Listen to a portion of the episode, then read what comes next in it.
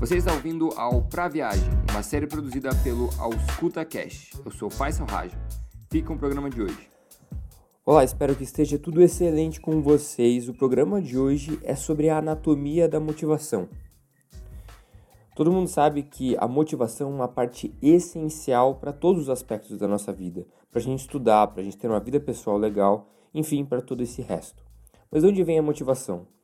Em si, a palavra motivação ela deriva de motivo, razão e vem do latim mais antigo movere, que significa se mover. Então, na verdade, motivação é a nossa razão para se mover. Mas quando a gente perde isso, será que a gente nasce motivado para fazer alguma coisa?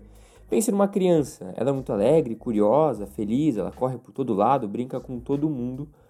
Mas você já parou para pensar quando que você perdeu essa característica de ter uma motivação intrínseca e fazer tudo o que você quer e sem ter uma grande preocupação com outras consequências e com o que os outros pensam? Será que você perdeu isso no ensino médio? Por vergonha de alguma coisa? Será que foi no vestibular? Ou será que foi uma desilusão amorosa ou talvez uma briga com alguém? Bom, a gente sabe que isso é uma linha muito difusa e que não é de uma hora para outra assim que a gente perde a motivação.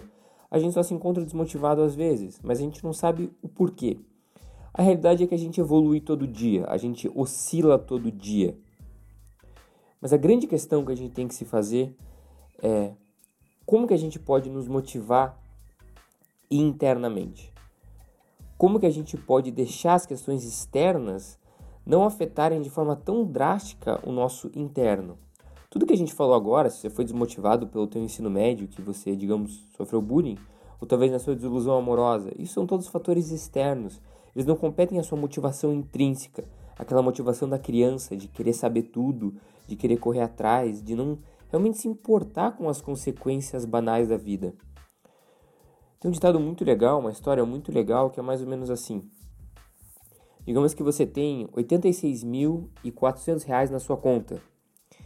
E você sai com esse dinheiro no seu bolso e de repente um ladrão te rouba 10 reais e sai correndo.